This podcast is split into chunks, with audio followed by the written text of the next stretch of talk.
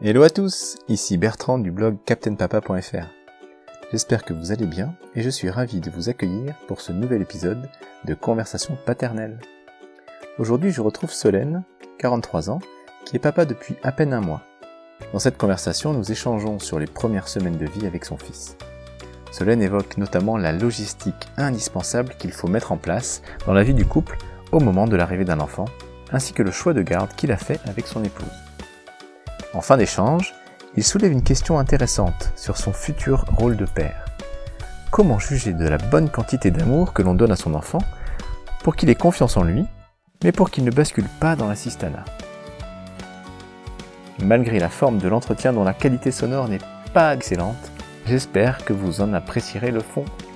Bonne écoute à vous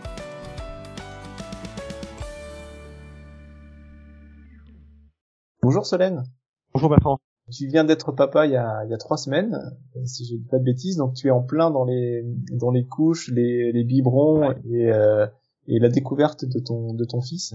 J'aimerais que tu me parles un peu de du ressenti que tu as eu euh, donc euh, le premier jour en fait quand tu rentres chez toi avec ton bébé dans les bras toi ou peut-être ton épouse.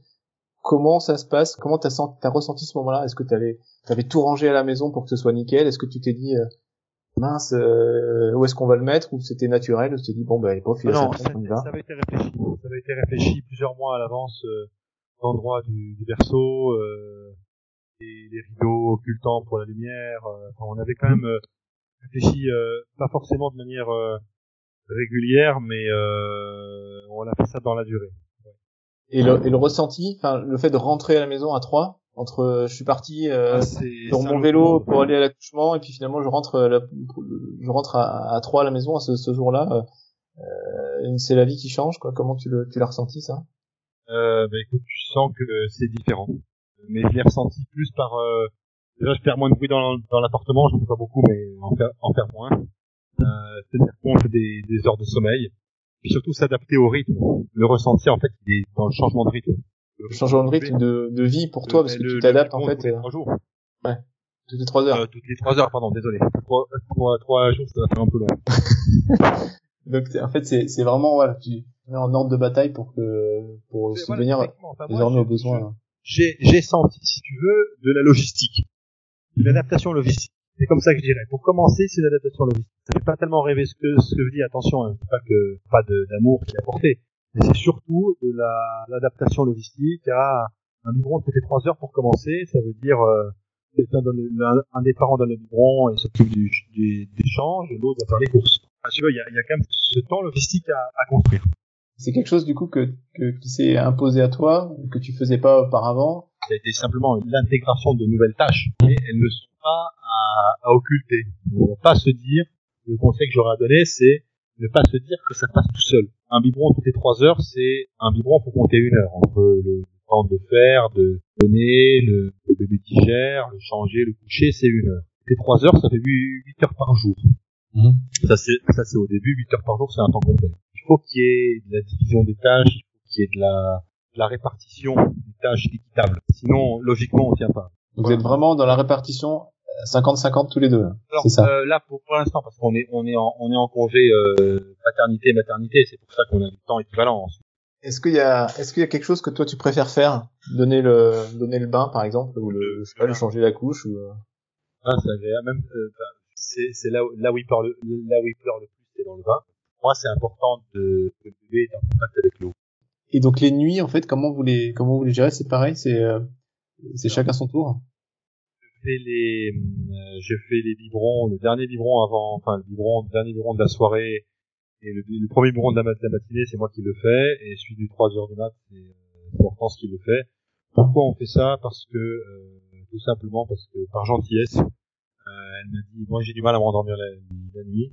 En revanche, à 6 heures du mat, je suis réveillé et, après je j'ai pas besoin de dormir. Elle, elle, elle aime bien dormir sur la partie 6 heures 8 heures on a dealé euh, en fonction de nos faiblesses et de nos forces. Donc actuellement, votre enfant, euh, dès que il, a, il, dort dans votre chambre ou est-ce que vous l'avez mis directement dans sa chambre quand il est quand il est rentré? Malheureusement, même si les sages-femmes, tout le monde nous dit un enfant doit dormir dans la chambre dès que possible, il n'y arrive pas. Fois quand il pleure, l'avoir dans la dans la chambre, c'est c'est quelques mètres en moins. euh, donc je comprends que enfin, vous étiez vous étiez que tous les deux hein, dans, en région parisienne, donc vous n'avez pas été aidé par euh, par par les grands-parents ou quoi que ce soit. Euh, quand tu on est, encore, on est encore en congé, peut-être que on aura euh, de l'aide par la suite. Peut-être, peut-être. Et, et, alors justement, une fois que vous allez reprendre le travail, comment est-ce que, est-ce que vous avez déjà planifié ou réfléchi à, au mode de garde? Et, euh, Si oui, en fait, lequel vous choisiriez? Pourquoi? Ce sera la une crèche. Pourquoi? Parce que on a trouvé une crèche qui était euh, pas loin de l'appartement, à 200 mètres à pied. D'accord. Très convaincu, plus le fait que la crèche est en petite unité. Donc ça veut dire qu'il sera, il sera à la crèche, ton fils à partir de quel, de quel âge? Super tôt, euh, je, je sais. Après, non, c'est pas, c'est pas normal. Enfin, c'est juste une question. Non, mais euh, c'est moi, c'est ce que je me suis dit au départ. Toi, ça te gêne? Écoute, au départ, euh, spontanément, avant qu'il naisse, oui. Ouais. Puis après, je me suis dit, l'autre option, c'est quoi? L'autre option, c'est euh, que l'un des deux arrête de bosser. Mmh. Euh, donc, on ait des soucis, pas, pas des soucis, mais je veux dire des, des, des, pas des moins, une moindre marge de manœuvre financière. Mmh. Euh, et puis on s'est dit que est-ce que entre le choix de d'en est un des deux qui s'arrête de bosser complètement ou euh, les deux bossent et euh, trouver une crèche sérieusement où elle est de qualité et qu'on l'a jugé de qualité, euh, on s'est dit bon mais banco pour ça. Et vous avez pas mis en, en, en compétition avec une une une comment s'appelle une nounou qui viendrait à la maison ou euh, ah, écoute, euh, si tu veux euh, on aurait peut-être on l'aurait peut-être fait mais on a tellement été enchanté par ce qu'on a vu D'accord, c'est ça. Dit, euh, ce sera ça. Okay, Quand on a mis le... combo 200 mètres à pied, euh, 6 par 6 par tranche d'âge, euh, les personnes dans la crèche qui sont toutes les anciennes sages-femmes. D'accord. Euh, J'ai deux questions encore à te poser. Je sais que es, tu es très attaché à la performance. J'aimerais que tu, que tu me dises qu'est-ce que c'est pour toi un père performant? Comment tu comment tu t'imagines toi euh, être performant dans ta paternité? Alors, ben, justement, c'est marrant qu'il me parle de ça, j'y pense beaucoup. Et je me suis dit la chose suivante.